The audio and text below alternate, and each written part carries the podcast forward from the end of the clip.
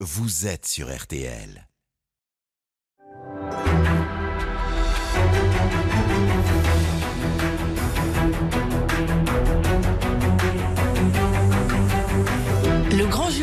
Jury RTL Figaro LCI, première partie. Invité aujourd'hui, Éric Ciotti, député LR des Alpes-Maritimes, soutien de Valérie Pécresse. Le débat est dirigé par Benjamin Sportouche. Bonjour à tous et bienvenue dans le grand studio de RTL. Très bonne année à tous et à toutes. Une année 2022 marquée bien sûr par l'élection présidentielle que nous vous ferons vivre ici chaque semaine dans le grand jury et dès aujourd'hui avec en seconde partie un débat entre notre invité Éric Ciotti et la ministre de la fonction publique Amélie de Montchalin. Bonjour Éric Ciotti. Bonjour. Merci d'être avec nous à aujourd'hui. À, mes côtés, bonne, bonne année. année. bien sûr. À mes côtés pour vous interroger, Guillaume Roquette du Figaro, Adrien Jean de TF1 LCI, bonjour, à Bonjour, tous les deux, et Marie-Pierre Haddad de RTL.fr qui va relayer vos questions. Comme d'habitude, réagissez sur tous les réseaux sociaux. Hashtag le grand jury. Alors une première question, Eric Ciotti, très rapidement. Est-ce que c'est un potentiel Premier ministre de Valérie Pécresse que nous parlons aujourd'hui? C'est à Valérie Pécresse, euh, naturellement, de, le dire. Euh, moi, je suis engagé derrière elle avec euh, loyauté, en portant à ses côtés des idées, des idées que j'ai défendues devant le Congrès des Républicains et qui ont obtenu un succès, on va dire, inattendu, en tout cas au premier tour, et rassemblé près de 40% euh, euh, des électeurs au, Mm. au second. Donc, euh, ces idées, elles seront présentes, elles sont représentées. Est-ce que vous en avez la légitimité d'être Premier ministre de Valérie Pécresse? J'ai aucune prétention euh, à prétendre à quelque fonction que ce soit.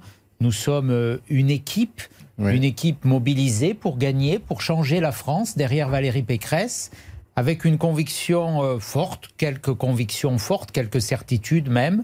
Euh, pour redresser notre pays, il faut qu'Emmanuel Macron soit battu.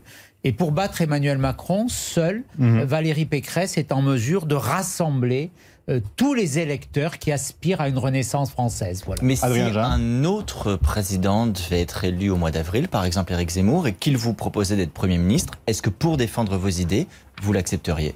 Je ne crois pas à, cette hypothèse. Euh, Je vous l'ai dit à l'instant, je pense que la seule qui peut battre Emmanuel Macron, euh, c'est Valérie Pécresse. Pourquoi? Parce qu'elle peut être parce au cœur au second tour, au Emmanuel cœur Macron d'un ce sera rassemble- forcément le... Pas forcément, mais c'est l'hypothèse la plus probable aujourd'hui. Rien n'est jamais certain. Vous savez, une campagne réserve toujours son lot de, de surprises et il peut y en avoir. Mais si cette hypothèse se, se vérifie, je pense et je suis même certain que seule Valérie Pécresse peut battre Emmanuel Macron. Et c'est ce message que je veux adresser aussi à tous les électeurs qui veulent la rupture, qui veulent le changement, qui veulent aujourd'hui que notre France parte sur de nouvelles bases. Le seul, la seule issue, le seul chemin pour battre Emmanuel Macron, c'est le rassemblement autour de Valérie Pécresse. Une Mais question, lors de-. Lors de votre dernier passage dans cette émission, vous aviez dit qu'en cas d'un second tour, Emmanuel Macron, Éric Zemmour, vous voteriez Éric Zemmour. Ça a beaucoup marqué les internautes. On a reçu cette semaine une question de Jamel qui vous dit pourquoi est-ce que maintenant vous tournez le dos à Éric Zemmour? Et est-ce que vous rediriez que entre Emmanuel Macron et Éric Zemmour, vous choisissez Éric Zemmour? Moi, je suis euh, un homme de loyauté, de loyauté à mes valeurs, mes convictions, ma famille politique. Elles sont euh, quelquefois contestées, elles font débat, mais elles n'ont jamais varié. Je n'ai jamais changé, je n'ai jamais varié, et, et j'en suis que vous fier. avez changé d'avis je suis, je suis dans ma famille politique, donc je souhaite la victoire de ma famille politique et donc de Valérie Pécresse.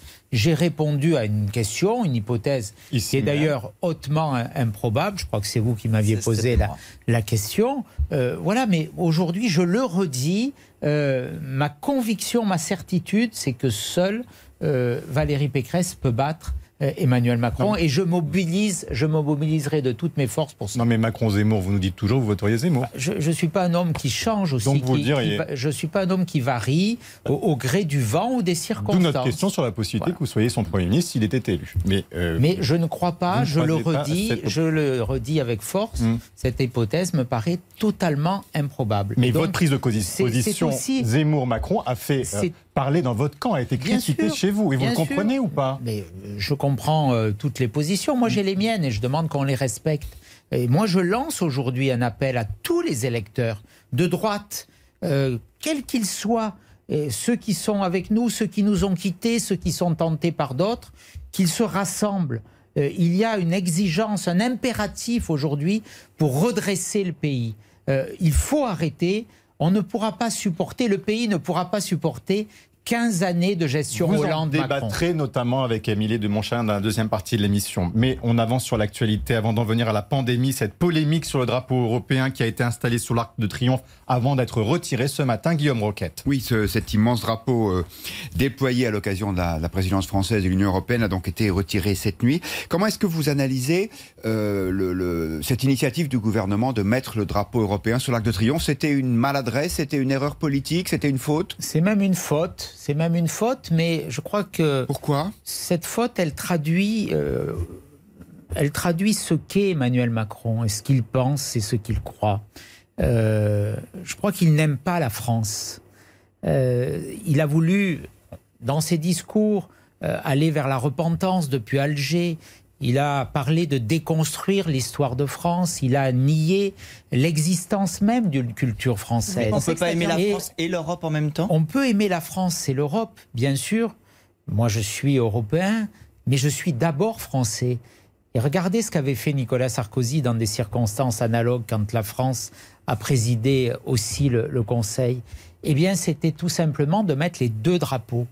C'est d'ailleurs ce qu'a demandé euh, Valérie Pécresse. Et on voit aujourd'hui dans une forme de précipitation, un peu de panique, euh, le drapeau européen du coup est retiré. Donc le gouvernement on a assure que c'était prévu. Oui, c'était c'était pas du tout prévu. Vous le savez bien. Euh, il a réagi à nos demandes, à celles de Valérie Pécresse, à, la mienne. Euh, et en tout cas, oui, ça traduit, je le crois, et, et c'est grave. Un président de la République française qui est plus mondialiste que français, euh, qui est un président un peu déraciné. Voilà, je, le dis avec gravité. Est-ce que, euh, est-ce que, qui n'aime pas la France Est-ce que vos propos ne sont pas trop durs Est-ce qu'ils ne sont pas exagérés C'est le même discours que Marine Le Pen. Exactement, Marine Le Pen, c'est mondialiste et nationaux? Moi, je, je crois profondément euh, à cette approche mondialiste d'Emmanuel Macron. Il a démontré euh, en plusieurs circonstances, plus qu'une approche nationale. On peut, naturellement, et il faut être européen, euh, mais en même temps, on peut être européen et français. Et euh, c'est ce que je privilégie pour ma part. Guillaume Roquette sur les illuminations? Sur les? Sur les illuminations de Noël, des, monuments pardon en bleu. Absolument, ces monuments qui sont en bleu.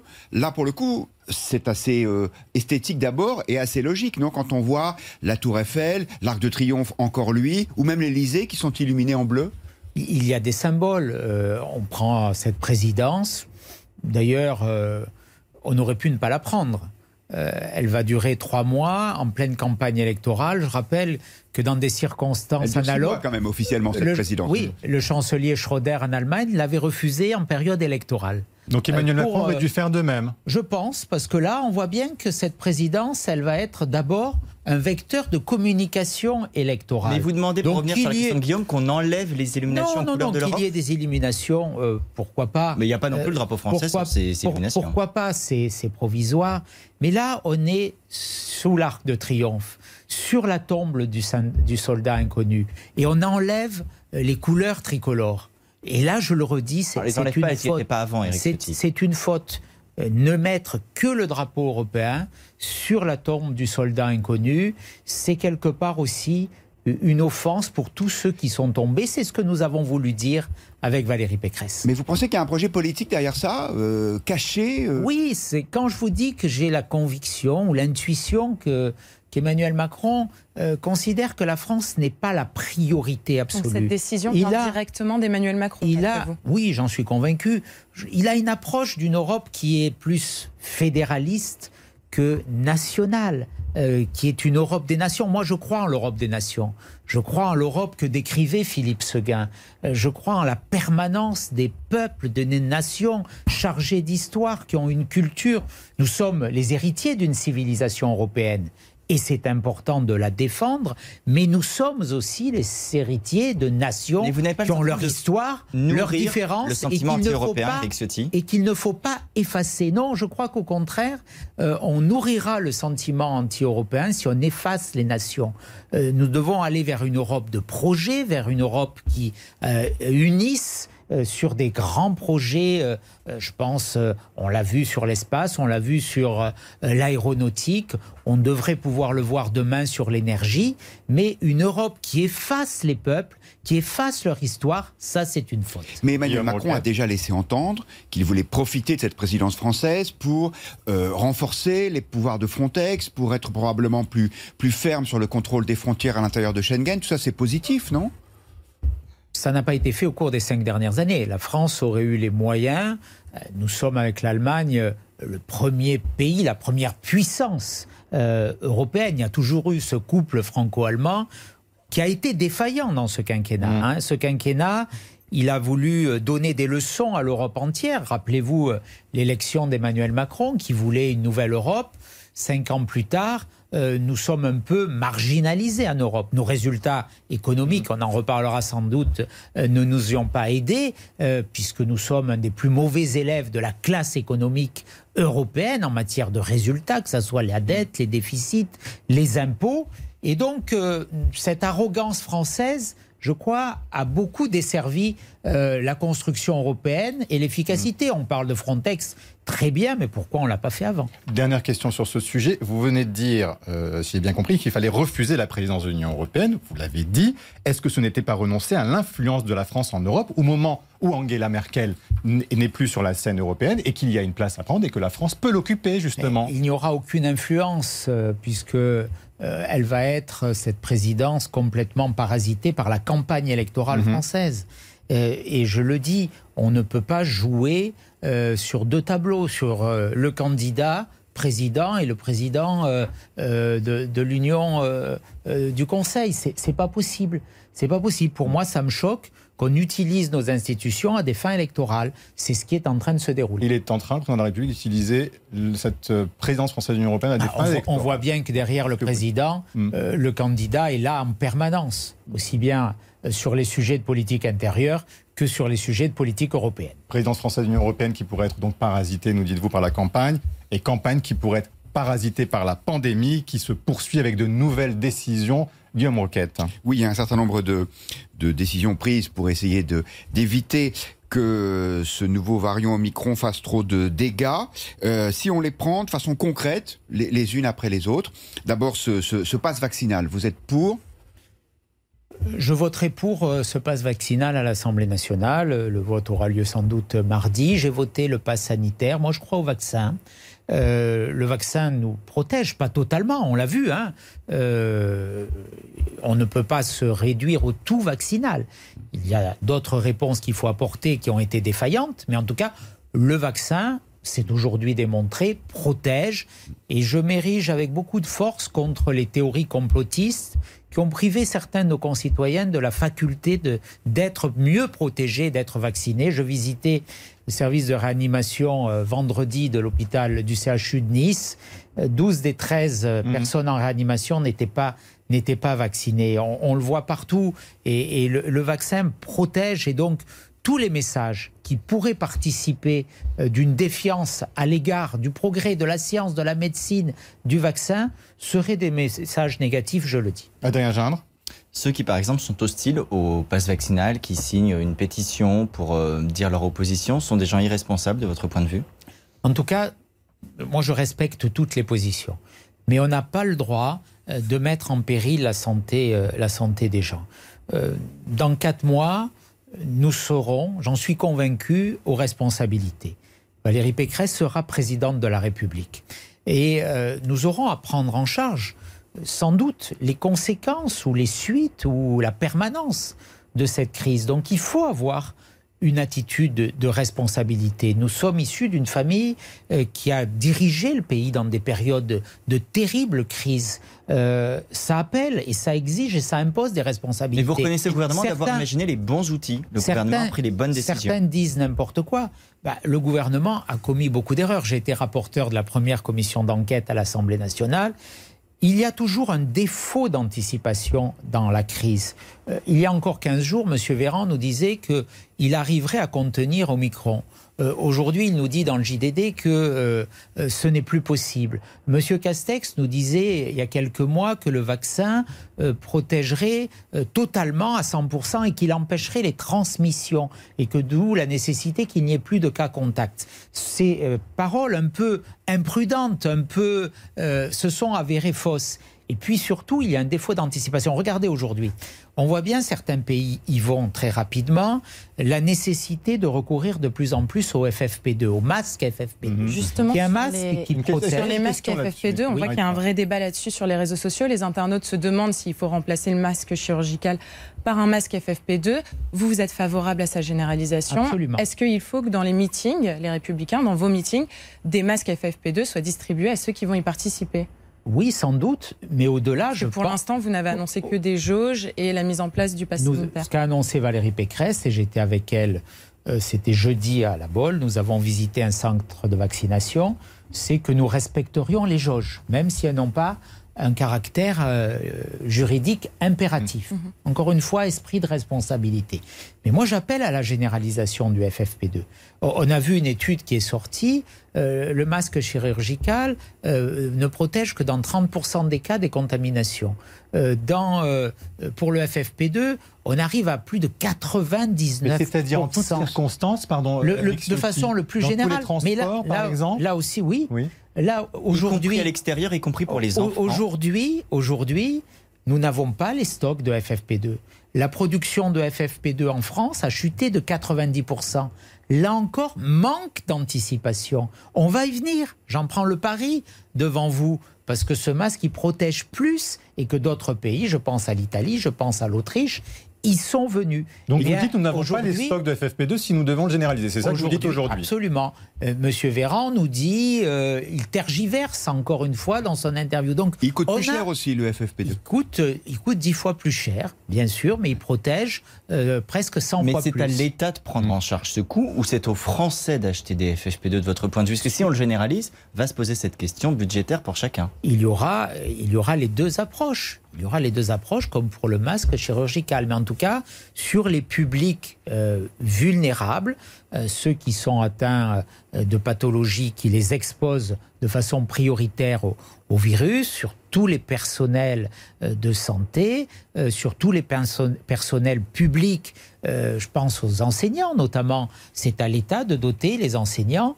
de masques FFP2, par que exemple. Vous soutenez la... On doit le faire pour, les enseignants des masques FFP2 Bien sûr. pour la rentrée. Absolument, alors que rien n'est prêt pour cette rentrée aussi. Mais est-ce que vous soutenez l'idée de port du masque en extérieur, puisqu'il a été demandé au préfet de prendre un certain nombre d'arrêtés, ce qui a été fait dans plus d'une cinquantaine de départements? Est-ce que c'est une bonne décision? euh, le conseil, ça sert pas à grand chose. Hein, le Conseil de santé publique l'a préconisé, donc euh, moi je me, je me fie à son avis, mais euh, ce qui protège vraiment, c'est le FFP2. Voilà, la réalité, elle est là. D'une manière générale, vous nous dites, le gouvernement n'en fait pas assez. et pour revenir au vaccin, le fait que le vaccin soit devenu de fait obligatoire avec ce passe vaccinal, ça vous choque pas sur le plan des principes, sur le plan des libertés publiques? Il n'est pas il pas obligatoire, puisque chacun a la liberté de ne pas le faire. Mais, j'invite, j'incite aussi tout le monde à le, faire. Moi, je, je, discute avec des personnes qui sont aujourd'hui malades, qui n'ont pas été, qui n'ont pas été vaccinées, qui le, qui le regrettent. Donc, euh, il faut aller vers aussi, hein, c'est cette méthode d'aller vers les 5 millions de personnes qui ne sont pas vaccinées. Certains l'ont fait par choix, d'autres par manque d'information. Non, pas vers l'obligation. Je suis contre l'obligation mais euh, je suis pour la responsabilisation. Pour ou contre, Eric Ciotti, le maintien de la rentrée demain, lundi, donc, pour protéger l'éducation des enfants, comme l'a euh, décidé le ministre de l'Éducation nationale On avait demandé le report de quelques jours, on n'a pas été entendu. Donc demain, la rentrée a lieu. Maintenant, la question ne se pose plus. Hmm. Euh, vous souhaitiez ce, report pour, pour, combien de jours? Mais vous dites combien de jours, c'est-à-dire Ça, c'est un peu flou. C'était une semaine qui avait été, qui avait été demandée, hein, pour éviter la phase. on nous annonce le pic de contamination dans une quinzaine de jours. Mhm. Hein, c'est Arnaud Fontanet qui disait ça ce matin d'ailleurs, vers, vers le 15 janvier. Donc on aurait pu décaler d'une semaine. Ça aurait sans doute euh, fait retomber ce pic de contamination qui est susceptible de paralyser complètement le, pays, à la fois Mmh. euh, les services hospitaliers qui n'ont pas vu leur capacité euh, accrue, Mmh. on n'en a pas tiré les leçons depuis deux ans, mais aussi par le fait d'a- d'absence euh, de personnes malades, de- d'avoir des conséquences logistiques assez lourdes qui risquent de paralyser le pays. Pour ou contre le port du masque à partir de 6 ans? Là encore, il y a des avis scientifiques qui ont été, qui ont été donnés. Je n'ai pas, de- pas de connaissances spécifiques pour porter un jugement. Je me, je me fie à ce qui a été dit par les autorités sanitaires. Et d'ailleurs, je pense que dans cette crise, on, on dev- le gouvernement a, a des responsabilités. J'évoquais tout à l'heure ces propos euh, variants, euh, euh, changeants. Ouais, Il fait aussi en fonction des connaissances. et Sans de revenir au début. Franchement, vous pensez que vous feriez mieux dans ces conditions-là, avec un nouveau variant qui débarque dont personne ne connaît exactement Je- je crois qu'on euh, la dangerosité? Sincèrement, je crois qu'on aurait fait mieux. Euh, quand nous étions en responsabilité, Mm. euh, que ce soit sous la présidence de Jacques Chirac ou celle de Nicolas Sarkozy, euh, Xavier Bertrand étant ministre de la Santé, nous avions des équipements de protection, nous avions une anticipation, nous avions fait des, des plans euh, euh, pandémie euh, qui anticipaient la crise. Tout ça a été malheureusement abandonné. Donc oui, en conscience, je vous le dis, on aurait fait mieux. Mais je pense qu'il devrait y avoir aujourd'hui, notamment par rapport aux personnes sceptiques, parce que euh, ils entendent tout. Euh, je crois qu'il devrait y avoir de la part de la, haute, autorité de santé ou du Haut Conseil de santé publique aujourd'hui des, des éléments qui sont incontestables, des études scientifiques qui soient labellisées, parce que la parole de M. Véran, elle a été très largement décrédibilisée. Vous parliez d'un report de la rentrée scolaire. Il est aussi question de partiels qui commencent demain à l'université Marie-Pierre Haddad. Oui, des partiels qui vont se dérouler en présentiel et donc sans euh, nécessité d'avoir le pass sanitaire pour les étudiants. On voit que ça les inquiète beaucoup sur les réseaux sociaux.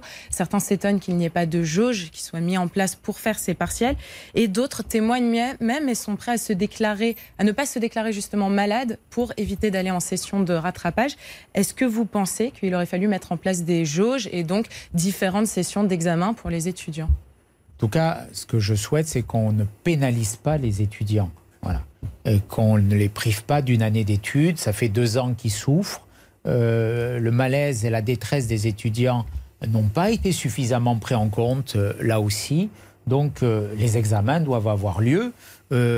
Au gouvernement, à la ministre des Universités, de prendre les précautions Oui, mais vous, pour que, que, vous ces les examens, fait en pour que en ces examens se déroulent bien. Moi, je souhaite que les examens soient tenus et qu'ils se fassent dans des conditions qui protègent ceux qui les passent. Mais pourquoi il n'y a pas une contradiction entre vous voulez le report de la rentrée scolaire pour les enfants, mais en même temps, vous voulez maintenir ces partiels? Est-ce qu'il n'y a pas une contradiction dans Non, votre, euh, les partiels doivent avoir non. lieu. On peut les décaler, euh, Mm. on peut les décaler d'une semaine ou de 15 jours, mais en tout cas, il ne faut pas les supprimer, il faut qu'ils aient lieu en présentiel, c'est important. La rentrée, on peut la reporter, on peut remettre une semaine en juillet euh, sans pénaliser les élèves pour autant. Adrien Gindre. Certains euh, promoteurs du pass vaccinal, en particulier des députés de la majorité, ont été la cible de menaces. Un député de la République en marche a vu son garage et sa voiture incendiées la semaine dernière. Certains ont reçu des lettres évoquant une décapitation ou un bain de sang à l'Assemblée. Vous nous avez dit tout à l'heure vous-même soutenir ce pass vaccinal. Donc d'abord, vous-même avez-vous été la cible de certaines de ces euh, menaces? Et que vous inspire-t-elle? Qu'est-ce qu'elles disent du rapport entre ses opposants et euh, la majorité aujourd'hui? Il y a beaucoup de, il y a beaucoup d'hystérie dans ce débat. Il y a beaucoup de, je vois sur les réseaux beaucoup de, beaucoup de violence. Heureusement pour l'instant euh, que, que verbale.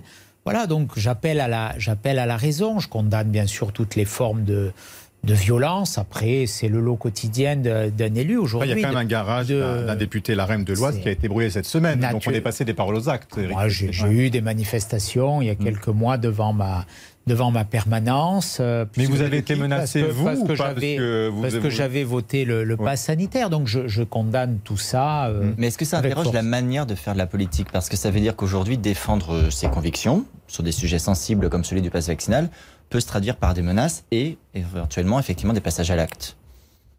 Bien sûr, la démocratie aujourd'hui a ses, a ses failles, a ses, euh, a ses menaces, donc il faut la défendre euh, avec force et il faut être euh, intransigeant sur euh, tous ces comportements qui portent atteinte à la, Il faut À nos protéger libertés. davantage les élus de la République. En tout cas, il faut sanctionner ceux qui les menacent. On, on a entendu votre soutien affirmé au pass vaccinal. Il y a un pays, la Finlande, qui a décidé de fermer ses frontières aux non-vaccinés. On sait aussi votre attachement aux frontières nationales. Est-ce que vous pensez que la France devrait faire la même chose? Moi, j'ai depuis le début de cette crise, je me rappelle ma première intervention à l'Assemblée nationale, je crois que c'était en février 2020, euh, j'avais demandé la fermeture des, frontières. Voilà. Donc, euh, dans une période de grande tension, euh, je crois que nous devons ne pas nous exonérer de cet outil. Voilà, on peut se protéger. la frontière n'est pas Pardon, une je menace. Pas, ça veut dire que vous demandez aujourd'hui, est-ce que les frontières terrestres soient fermées? En tout cas, par rapport à certaines destinations, par rapport à certains pays, on a toujours eu là un temps de, un temps de retard. Donc je ne demande rien de, particulier aujourd'hui, mmh. mais je dis qu'il ne faut pas s'interdire de pouvoir, euh, de pouvoir le faire comme c'est fait en Finlande. Euh, euh, ou ailleurs. Vous avez beaucoup critiqué, là on vient de l'entendre, la gestion de la pandémie par le gouvernement. Est-ce que vous saluez la réduction de la durée d'isolement qui a été annoncée par Olivier Véran pour ceux qui sont testés positifs? Ah, Là, c'est une préconisation, je ne sais pas si elle est politique ou ah. sanitaire. Il y a toujours une interrogation dans la gestion de cette crise. C'est-à-dire, pourquoi serait-elle politique, pardon, bah, Elle peut être politique parce que euh, l'isolement prolongé pénalise l'économie. Ah, c'est économique alors euh, c'est normal, non, de se préoccuper aussi du fonctionnement du pays.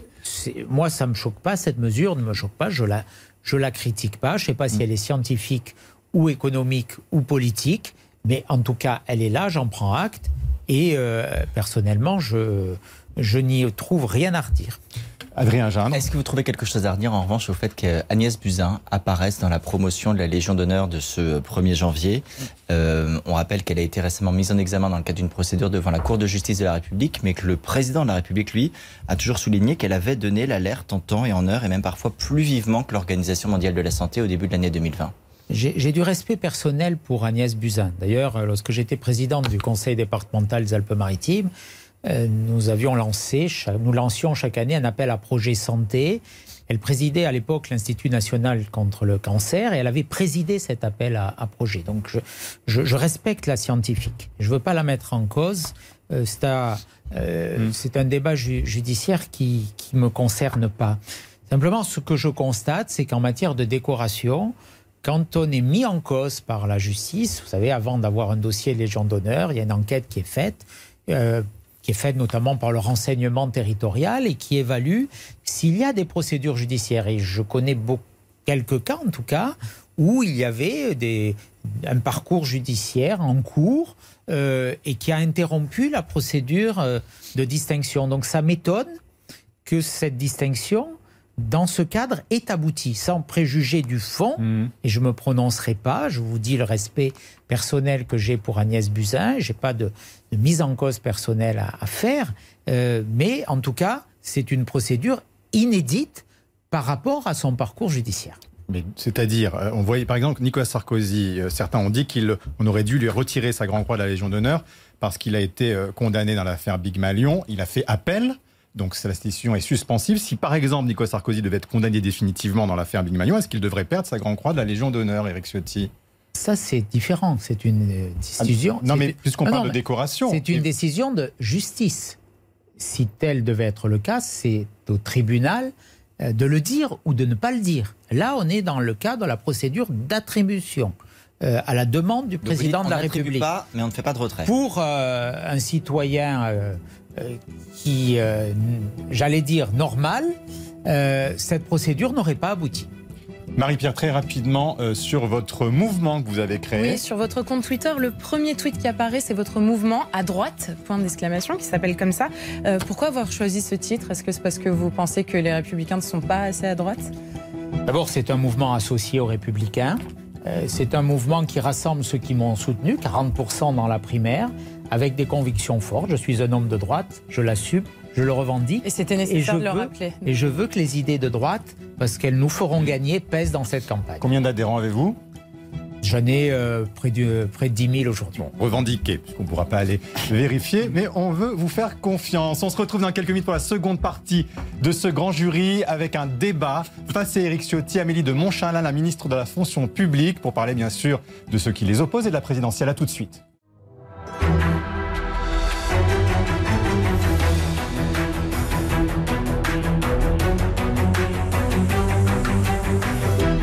Jury RTL Le Figaro LCI, seconde partie. Éric Ciotti, soutien de Valérie Pécresse face à Amélie de Montchalin, ministre de la Transformation et de la Fonction publique. Le débat est dirigé par Benjamin Sportouche. Avec à mes côtés Adrien Jeanne de TF1 LCI qui va animer ce débat inédit. Et merci à tous les deux d'être en plateau aujourd'hui euh, pour euh, cette confrontation. Bonjour Amélie de Montchalin. Bonjour. Vous êtes donc euh, ministre de la fonction publique. Vous étiez en charge auparavant, en début de quinquennat, des affaires européennes. Je précise que vous êtes une ancienne collègue, en quelque sorte, d'Éric Ciotti, puisqu'avant de rejoindre En Marche, vous étiez membre de Feu l'UMP, l'UMP pardon, sous Nicolas Sarkozy. Est-ce que vous vous connaissiez d'ailleurs euh, dans ce cadre-là? Assez peu, sincèrement. Assez peu, Amélie de Non, Montchalin. je n'ai- je n'ai pas travaillé euh, ni euh, contribué euh, aux idées d'Éric Ciotti à l'époque. D'accord. Bon, bah écoutez, donc du coup, ça vous permet de débattre plus facilement aujourd'hui. Alors, la question, plusieurs questions se posent, mais tout d'abord, Amélie de Montchalin, vous avez entendu en début d'émission Éric Ciotti dire que Emmanuel Macron n'aimait pas la France. Qu'est-ce que ça vous a inspiré? J'ai trouvé que c'était grave, parce que dans la phrase d'Éric Ciotti, il a rajouté que un mot qui est celui de mondialiste. Et euh, celui qui a utilisé ce mot euh, dans nos souvenirs, c'est Jean-Marie Le Pen. Et ça montre qu'aujourd'hui, à la tête des LR, on a euh, quelqu'un qui d'abord porte une atteinte grave à ce qu'est le président de la République dans son action, et qui adjoint un mot que Jean-Marie Le Pen brandissait à tout bout de champ, pour euh, rappeler que les uns et les autres n'étaient pas, euh, au fond, français dans euh, la politique qu'ils menaient et n'étaient pas au service de la France. Moi, je ne sais pas ce qui fait dire ni à Valérie Pécresse ni à Eric Ciotti qu'avec ce genre d'outrance, on remplace un programme politique. Je vois aussi, et là aussi, ça me fait quand même réfléchir à ce qu'est devenu la droite. Cette droite que je dis, j'ai vraiment quittée en 2016, quand François Fillon s'était lancé dans le thatchérisme, dans la dureté sociale, dans d'ailleurs une ligne sur l'Europe qui n'était pas claire. Vous voir aujourd'hui, sous prétexte d'un enracinement, vous l'avez dit aussi, défendre au fond du nationalisme, du Frexit. Si on vous écoute, l'Europe n'a aucune, au gros, aucun apport, aucune valeur ajoutée pour les Français. Je pense que tout ça, au fond, montre qu'il y a bien une différence entre cette droite à laquelle j'ai fait partie, que j'ai quittée en 2016 et je sais très bien pourquoi, et qui aujourd'hui, il me semble que ceux qui sont responsables, qui croient à l'économie, qui croient justement que la France peut être grande dans l'Europe comme le croyait Gérard de Gaulle, qui pensent que on ne peut pas être dans ce grand monde seul. Cette droite, je veux dire, responsable, qui croit à l'économie, qui croit à l'Europe, qui croit à l'école, elle est aujourd'hui avec le président de la République. C'est celle de Bruno Alors, Le Maire, c'est celle de Éric Gérald Darmanin, c'est celle de Sébastien Lecornu, c'est celle de Christian Estrosi. Nationalisme. Et je pense que là, il y a une vraie, une vraie fracture. Je ne crois pas qu'on partage euh, la même vision de ce qu'est la droite. Pour moi, être de droite, c'est aimer la France. C'est aimer son histoire, c'est aimer sa culture. Si vous avez quitté notre famille politique, c'est pas par conviction, c'est par ambition. Je En respecte 2016, euh, toutes les ambitions. Vous citez tous ceux qui nous ont quittés. Euh, ils ont été surtout aspirés par euh, l'air du temps, par l'attrait des postes, des places. Moi, je suis un homme de conviction, de valeur. J'aime mon pays et euh, je suis européen. Je suis européen et je vous dénie la faculté de, contester cette, euh, euh, appartenance et cet attachement à, l'Europe. Mais je suis pour une Europe qui n'efface pas les peuples, qui n'efface pas les nations. Et quand on, allez, quand on décroche le drapeau français, c'est un symbole. Il aurait été tellement simple. On est dans le domaine des symboles, j'en conviens, mais il aurait été tellement simple. Nicolas Sarkozy l'avait fait, je le redis, je l'ai déjà souligné tout à l'heure, qu'il y ait les deux drapeaux. Le drapeau européen qui porte une espérance pour notre nation. Bien sûr, vous parlez de Frexit, mais c'est n'importe quoi. Euh, rien n'est plus éloigné de notre projet, de notre programme avec Valérie Pécresse euh, que, que cette idée folle euh, qui aurait des conséquences lourdes pour le pays. Mais nous sommes d'abord français et nous n'oublions pas euh, d'où nous venons. C'est pour ça que je dis tout à l'heure avec gravité que j'ai l'intuition, voire la conviction qu'Emmanuel Macron n'aime pas la France. Quand il parle de déconstruire notre histoire, Alors, quand il nie l'existence d'une culture Alors, française, quand il nous accuse de crimes contre l'humanité depuis ah, Alger, oui. c'est tout cela qui participe de cette vision, qui est une vision qui, qui n'est pas conforme à l'idée que je Est-ce que me fais de c'était la une France. erreur tout de même de ne pas mettre ces deux drapeaux D'ailleurs, dans ce le drapeau a triomphe été enlevé ce matin, c'est le signe. Alors, visiblement, Clément Bonne dit que c'était prévu. Le secrétaire d'État chargé des Affaires européennes dit que Plusieurs c'était prévu choses. aujourd'hui. D'abord, sur Amélie les, je pense que la droite n'a pas le monopole de l'amour de la France. Je pense que la politique, vous voyez, c'est pas un sport rhétorique où on clamerait France, République, des grands mots. Je pense au contraire que l'amour de la France, le service des Français, ça passe par des actions. Et quand j'étais effectivement euh, proche de cette droite dont vous parlez, Elle avait pour moi deux boussoles. La boussole de la réforme de l'État et la boussole notamment de l'ordre régalien. La réforme de l'État, nous sommes en train de mener avec le président de la République la plus grande réforme de la haute fonction publique qui n'a jamais été menée dans notre pays depuis 70 ans. La droite l'a voulu, elle ne l'a jamais faite, nous la faisons. Sur le régalien, nous sommes le gouvernement qui, contrairement à celui de M. Sarkozy, quand Mme Pécresse était ministre du Budget, n'avons pas supprimé des postes de policiers ou de membres de l'autorité euh, régalienne. Nous avons rajouté 10 000 policiers, nous avons rajouté 650 magistrats, nous augmentons les budgets et nous ne clamons pas partout que la sécurité, l'immigration se réglerait à coup de référendum, à coup de grands mots. La différence entre vous et moi, et la raison pour laquelle je suis parti de la droite, et que je remarque que ceux qui croyaient en l'économie, en la réforme de l'État, dans un ordre juste et républicain, sont aujourd'hui dans le gouvernement d'Emmanuel Macron. Alors ensuite, vous dites, nous serions au fond des gens qui, parce que nous serions européens, ne serions un peu moins français dans notre amour de notre pays.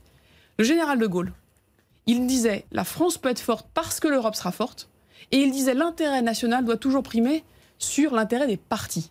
À ce titre-là, je pense que je suis pleinement fidèle à ce qu'était ma famille politique, fidèle aux idées qui ont été les miennes, et je crois très en opposition, avec une vision rabougrie, une vision de cynisme, de tambouille de parti, de synthèse, qui fait que quand Valérie Pécresse quitte les LR, il y a encore quelques années, au moment où vous étiez avec M. Vauquier, sur des idées qui sont toujours les vôtres et que vous en devenez aujourd'hui là, le porte-parole. Merci de souligner que je n'ai jamais changé. D'accord, mais vous êtes aujourd'hui le porte-parole d'une candidate à la présidentielle qui, je dois peut-être n'avoir pas tout suivi, mais j'ai pas compris si elle a vraiment repris toutes vos propositions votre Guantanamo à la française, votre flat tax à 15%. Toutes ces idées-là, aujourd'hui, je ne suis pas sûr que la droite que vous dites défendre avec loyauté et constance depuis des années soit exactement celle ni de Valérie Pécresse pendant des années, ni d'ailleurs ne soit intelligible pour les Français comme un projet de rassemblement. vous avez dit au départ, juste, on, on va s'arrêter. rassembler la droite. Moi, je veux rassembler le pays. Alors, c'est quand même une grosse différence. Amélie Manchala, il y a beaucoup de thèmes. On va les prendre un par un. Juste, je voudrais rebondir sur un point que vous venez d'évoquer,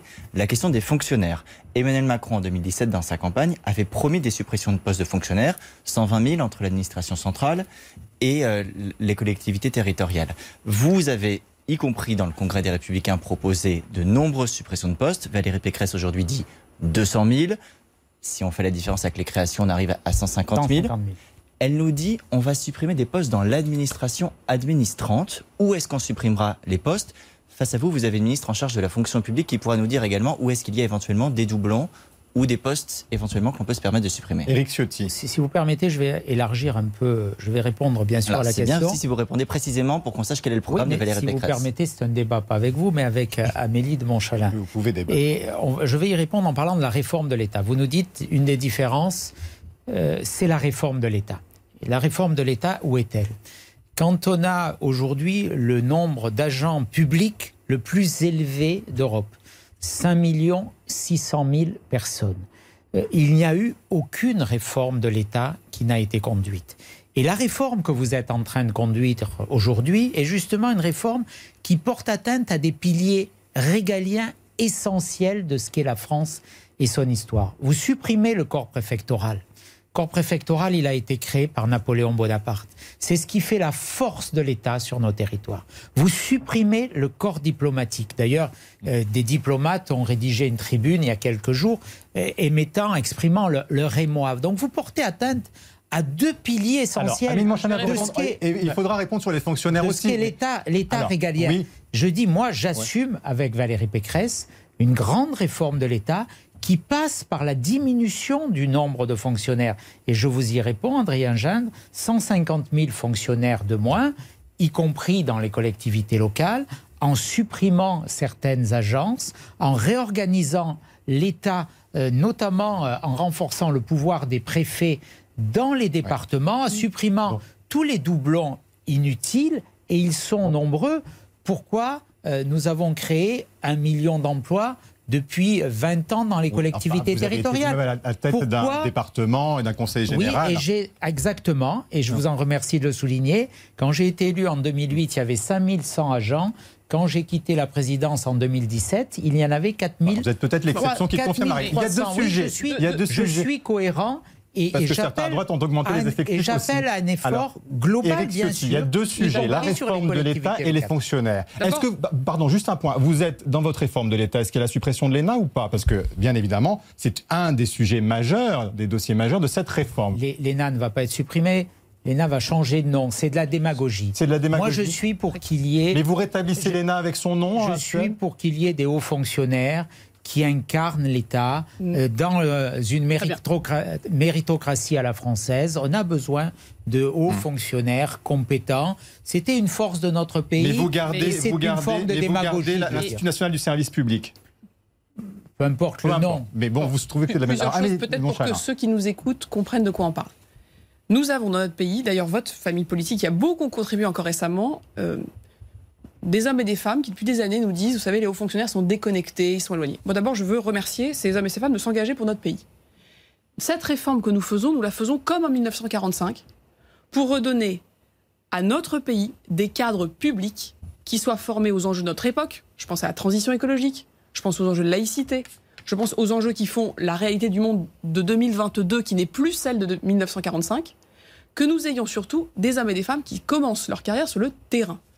Tout le système de 1945 faisait que vous aviez des- ce qu'on appelle les grands corps, des grands corps qui étaient largement des corps de contrôle, de jugement, d'inspection, qui étaient des corps qui faisaient la norme, Pas seulement. ces grands corps-là, aujourd'hui, vous- on, on supprime leur accès direct pour que l'ensemble des hauts fonctionnaires de notre pays, et ça c'est très important pour les Français, le comprennent bien, ils vont pouvoir, dans, là, dès la prochaine sortie de l'école, commencer leur carrière sur le terrain. C'est une rupture majeure. Ça fait des années et des années. Jacques Chirac voulait faire la réforme. Il n'a pas pu la faire. Nicolas Sarkozy voulait faire la réforme. Il n'a pas pu Bien la faire. sûr qu'on a fait la réforme Nous Nicolas Sarkozy. Faisons. Non. La réforme générale des politiques publiques. Oui, alors là, on va y Elle avait une autre Ça ambition que ce que vous La avez fait, réforme de la haute notamment dans la diminution des coûts De dire. et dans la Mais réorganisation. je vais y venir. Mais la réforme de l'encadrement supérieur de l'État, des collectivités, des hôpitaux, que les hommes et les femmes soient formés sur le terrain, qu'ils aient une culture commune, que la transition écologique, qui n'était pas enseignée aujourd'hui, soit enseignée à tous, c'est une réforme majeure, c'est une réforme de de l'ENA. modernité. Alors, euh, Éric Ciotti, vous dites que c'est de la démagogie mais- de supprimer l'ENA. Mais ça, il faut que vous répondiez là-dessus. L'Institut national du service public est créé hier. Oui, depuis En quoi il est différent de l'ENA L'ENA, c'était une école qui classait. C'était une école où l'unanimité de ceux qui y sont passés, ce qui n'est pas mon cas, peuvent vous dire qu'ils n'y apprenaient pas grand-chose. Et c'est une école où on venait une fois dans sa vie pendant 18 mois et ensuite on n'était plus jamais formé. L'Institut national du service public, en quoi il va être différent? D'abord, c'est un endroit où tout le monde va passer plusieurs fois dans sa vie parce que nous allons enfin faire de la formation continue. Tout le monde comprend bien que le monde change. Il est normal qu'on se forme à plusieurs moments de sa vie. Et puis ensuite, ce n'est pas un endroit où on se classera, c'est un endroit où on se préparera à un métier. Un métier qu'on commencera donc sur le terrain. Ces deux, changements-là, se rapprocher de la recherche, vous avez parlé d'anticipation, de crise sanitaire, de crise écologique, on doit former nos cadres différemment. C'est en ça que c'est pas qu'un changement Donc vous du reconnaissez qu'aujourd'hui l'État ne sait pas anticiper, Amélie de Montchalin. Quand par exemple tout à l'heure Eric Ciotti dit on ne sait pas anticiper sur les FFP2, Ce que je peux vous de dire, stock, c'est pas vrai. ça le sujet. Le sujet, Ah bah, c'est qu'aujourd'hui, faut former à anticiper. Bien sûr, il faut former à anticiper les enjeux écologiques, les enjeux technologiques, les enjeux scientifiques, les enjeux sanitaires. Si on veut que notre système public fonctionne mieux, nous devons aussi tirer les leçons de ce que nous avons observé. On a observé que les gens travaillaient beaucoup, chacun dans leur couloir, chacun dans leur domaine, que les fonctionnaires territoriaux, les fonctionnaires de l'État, les fonctionnaires hospitaliers, les cadres ne travaillent pas ensemble. Mais ça, c'est la réforme de l'État que nous portons et que le président de la République porte, là où tous ses prédécesseurs l'ont clamé et ne l'ont jamais faite. Enfin, vous, Deuxième point. sur le nombre de fonctionnaires. Exactement, j'y viens. Oui, parce que là, le président de la République avait euh, Non, promis j'y viens. 120 000 suppressions On- on vient de vivre fonctionnaires Je vais y venir parce que en il y a 2017. eu de notre côté d'abord aucun reniement et nous sommes extrêmement Il n'y a eu aucune confiants. Quand même. Quand j'entends De à droite- 120 000 à Non, zéro. non. mais quand j'entends Et sans doute, euh, au final, avec une augmentation du nombre de Non, fonctionnaires. on a été à la vente aux enchères. Il y a une semaine, alors Madame Pécresse dit 150 000, vous vous dites 250 000, puis finalement elle nous dit 200 000, puis finalement je vous, vais faire vous 200 avez 000. été à la vente à la casse. hein, parce 50 que 000. Vous avez cassé, euh, vous avez été Non. à la vente à la casse. Parce que cette surenchère, euh, il elle montre une restera chose. quoi de vos promesses? Quoi de vos promesses? Cette surenchère, elle était d'abord dangereuse Il y a du parce courage. qu'elle fait. Ce à que vous appelez surenchère, François c'est du Fillon. courage. C'est le Est-ce que je peux courage de finir la Est-ce que- réforme. Est-ce que je peux finir Oui, et euh, après, on va laisser quand même répondre oui, à la- surenchère de la Montchalin. droite, c'est quoi C'est un débat. c'est de refaire des fonctionnaires des boucs émissaires. François Fillon a déjà beaucoup donné dans la, dans la, dans la démarche, les Français n'ayant pas adhéré. Et je pense qu'aujourd'hui, expliquer aux Français que devant les défis que nous avons, sans bien expliquer où les postes vont être supprimés, la solution à tous nos problèmes, c'est d'avoir moins de fonctionnaires, ça ne marche pas. Nous, nous avons en 2017 fait un choix assumé Et le but n'était pas de supprimer des postes, le but était de réorganiser l'État. Moins de monde dans les ministères, plus de monde sur le terrain, du redéploiement. En 2022, c'est 5000 personnes de plus sur le terrain. Ces mouvements de redéploiement, parce que la France de 2021 n'est pas, celle de 2017. Puisque c'est un débat, on va laisser répondre Éric Ciotti. J'ai une question pour Éric Ciotti. La dernière fois où la droite a mené une politique de coupe du nombre de fonctionnaires comme une, une fin en soi, c'est entre 2007 et 2012. À l'époque, cette politique du rabot, ce fameux 1 sur 2, c'est 40% de moins d'hommes et de femmes dans les préfectures et sous-préfectures en proximité des Français. C'est aussi 12 000 policiers et gendarmes de moins. Est-ce que ces 12 000 suppressions, qui sont le bilan de la fameuse RGPP dont vous parlez, est-ce que, Eric Ciotti, c'était une erreur? Eric Ciotti. En tout cas, à l'époque, il y avait plus de, puisque vous évoquez les policiers, il y avait plus de policiers sur le terrain plus d'efficacité, un taux d'élucidation supérieur. C'est pas moi qui le dis, c'est la Cour des comptes, il y a quelques jours à peine, qui souligne que votre organisation actuelle, notamment sur le temps de travail, sur ce qu'on appelle la vacation forte, qui correspond à la perte équivalente de 30% des effectifs n'a pas donné ces résultats. Mais, donc je voudrais, supprimer 12 000 je voudrais, policiers, c'était une bonne idée. Je voudrais élargir la perspective. Ce qui est une bonne idée, ce qui est une bonne idée, c'est la réforme. Vous disiez tout à l'heure ce qu'est la droite. Quand on est de droite, on ne laisse pas un pays avoir le record d'Europe de la dépense publique. Parce que ce record d'Europe de la dépense publique, il conduit à un autre record. C'est le record d'Europe et du monde, cette fois, de la fiscalité. Et il conduit aussi au record des déficits publics. Quand on est de droite, on gère l'argent public avec prudence. Et donc vous auriez fait quoi on diminue, sanitaire, On diminue les dépenses. Vous auriez laissé le chômage partiel être géré par les entreprises, on diminue, vous pas soutenu les entrepreneurs. On, diminue on aurait fait ce que d'autres pays ont fait, l'Allemagne notamment, qui a des résultats en termes de croissance. Non, en 2020, euh, nous avons eu une diminution de la croissance de 9% en France, de 5% en Allemagne. Alors que, nous avons, nous avons dépensé beaucoup plus. Euh, le quoi qu'il en coûte sanitaire, il a surtout ouvert des marges de manœuvre politiques électoralistes au président de la République. Au, président de la République. Donc je le dis. Vous évoquiez ce qu'est la droite. La droite, c'est la réforme. La droite, c'est aussi la réhabilitation du politique. Alors, le quoi qu'il en coûte électoraliste, du, le quoi qu'il en coûte électoraliste, demande une, une réponse 140 milliards, 140 milliards de dépenses publiques de plus, hors crise sanitaire, depuis le début de ce quinquennat. 600 milliards d'euros de dette c'est des chiffres qui ne correspondent pas à la ce réalité. sont les chiffres publics, vous le savez très bien. Moi, je veux savoir si, du coup, pendant la crise sanitaire, si on vous suit avec Valérie Pécresse, qui était ministre du Budget en 2010-2012, si nous avions, avec, vous savez, euh, l'étendard de la rigueur, cette fameux mur de la dette, c'est une expression marketing qui est faite pour appeler, euh, je crois ce que disait François Fillon, c'est que, avant tout, c'est la réduction des déficits qui doit primer. Une forme d'entêtement et de rigidité si nous avions fait ce que vous aviez fait en 2008, 2012, parce qu'on ne dépense eh pas l'argent des autres. Quoi parce qu'un jour, il faudra rembourser la dette. Regardez, et la dette d'aujourd'hui, ce sont les impôts de demain. Il faut que vous écoutiez. Alors juste 2008-2012. Euh, c'est quoi les recettes de la droite C'est hmm. pas de chômage partiel, beaucoup moins qu'en Allemagne, donc du chômage tout court. C'est une croissance à zéro. C'est des impôts qui augmentent puisque face à une croissance zéro et un chômage qui augmente, il faut bien trouver de l'argent. Et donc la solution de la droite à l'époque, c'est l'augmentation de la TVA, c'est l'augmentation de l'impôt sur le revenu. Le choix qu'on a fait, nous, c'est quoi? Avec Bruno Le Maire, avec le président de la République et le Premier ministre. C'est de dire on soutient les entreprises, on soutient les entrepreneurs, ça s'appelle le quoi qu'il en coûte, on fait un vrai plan de relance et pas un plan de relance euh, à minima comme en 2008, on le dépense vite et on a aujourd'hui le plus bas taux de chômage depuis 15 ans, le plus haut taux d'emploi de notre pays depuis 40 ans. Le 22e le plus mauvais de l'Union européenne. 6,25% de croissance au moins, voire plus en 2021, c'est-à-dire le record d'Europe de croissance. Vous avez répondu, il faut qu'on avance. Et donc, on, ne peut pas laisser dire que nous serions les derniers élèves de la classe, que notre choix ne bah, sont pas les bons, et que la droite aurait beaucoup mieux fait, c'est qu'elle n'aurait en ne soutenant pas l'économie. Je pense qu'il faut le dire. On avance. Ne pas soutenir l'économie, ne pas faire le coin qu'il en coûte, c'est laisser des entreprises sur la paille, mm. c'est laisser des chômeurs en plus, et c'est éviter qu'aujourd'hui, le chômage des jeunes soit au plus bas dit. depuis Vous êtes la ministre des fonctionnaires, et quand même sur ce sujet-là, Adrien. On a vu votre désaccord sur le nombre de fonctionnaires et les réductions qu'il faut faire ou pas. Euh, lors de votre dernier passage au grand jury, Eric Ciotti, vous aviez fait une proposition que les fonctionnaires puissent travailler 39 heures, payer 38. Est-ce que c'est une position que vous défendez toujours aujourd'hui et on entendra Amélie Monchalin pour voir si de son point de vue, ça lui paraît faisable.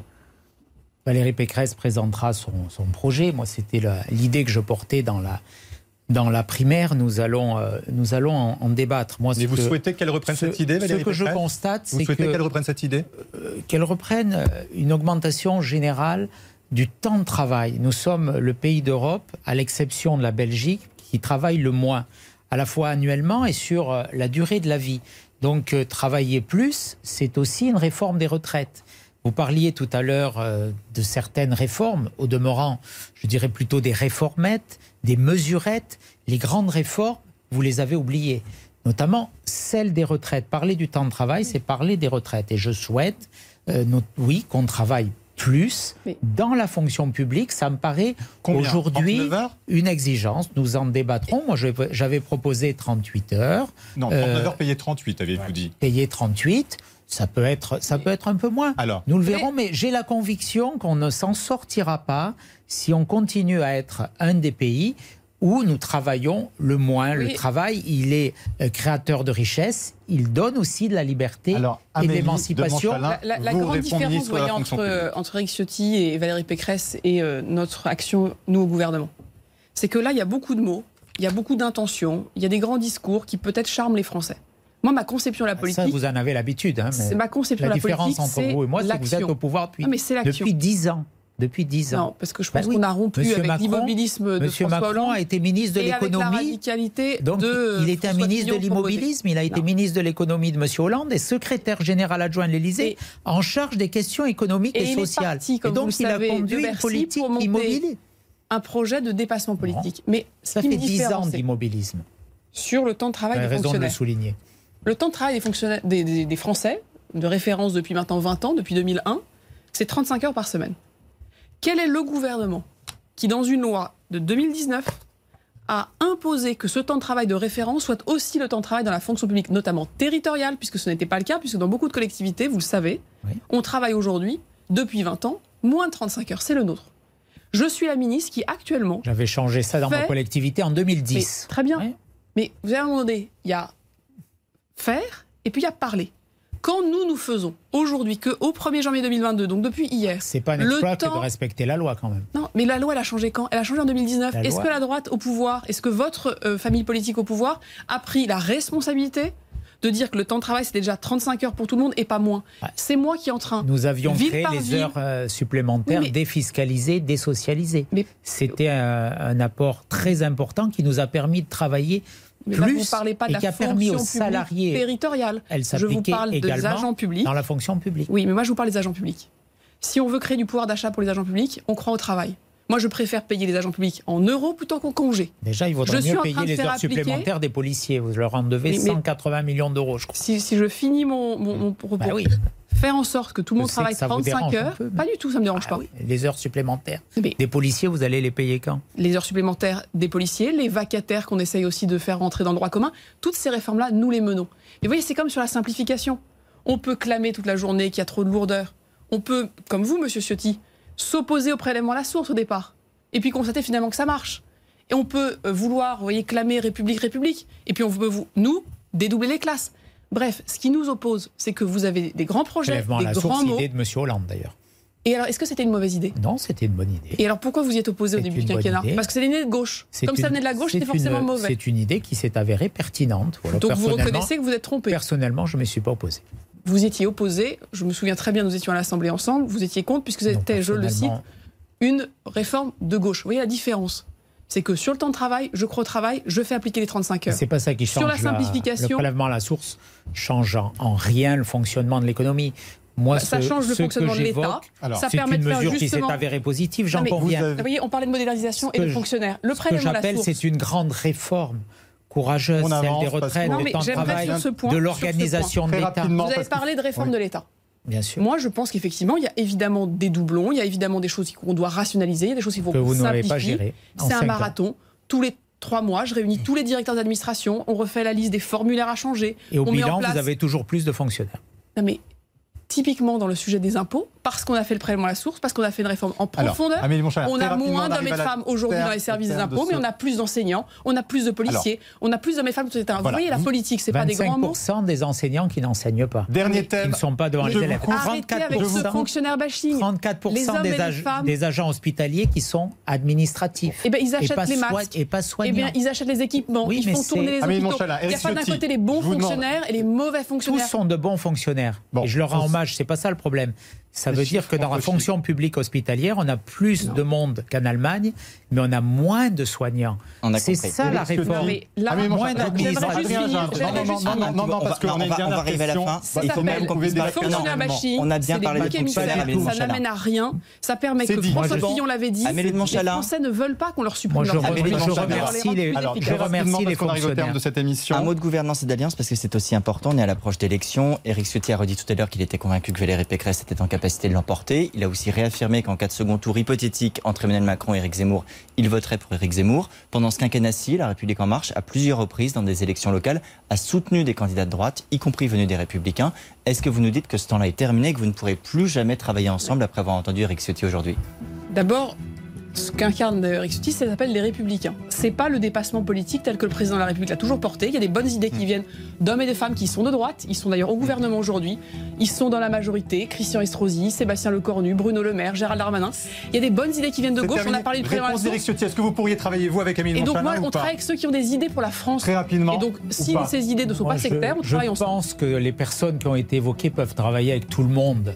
Parce qu'elles n'ont pas de conviction, pas de colonne vertébrale. Bon. Elles sont guidées simplement par leur ambition. Nous, ce que nous voulons, c'est servir le pays. Moi, je n'ai jamais changé de conviction, de valeur. Nous servons les Et Français. euh, nous allons Merci. continuer dans ce sens Merci pour faire gagner à Valérie tous les Pécresse. deux d'avoir débattu sereinement.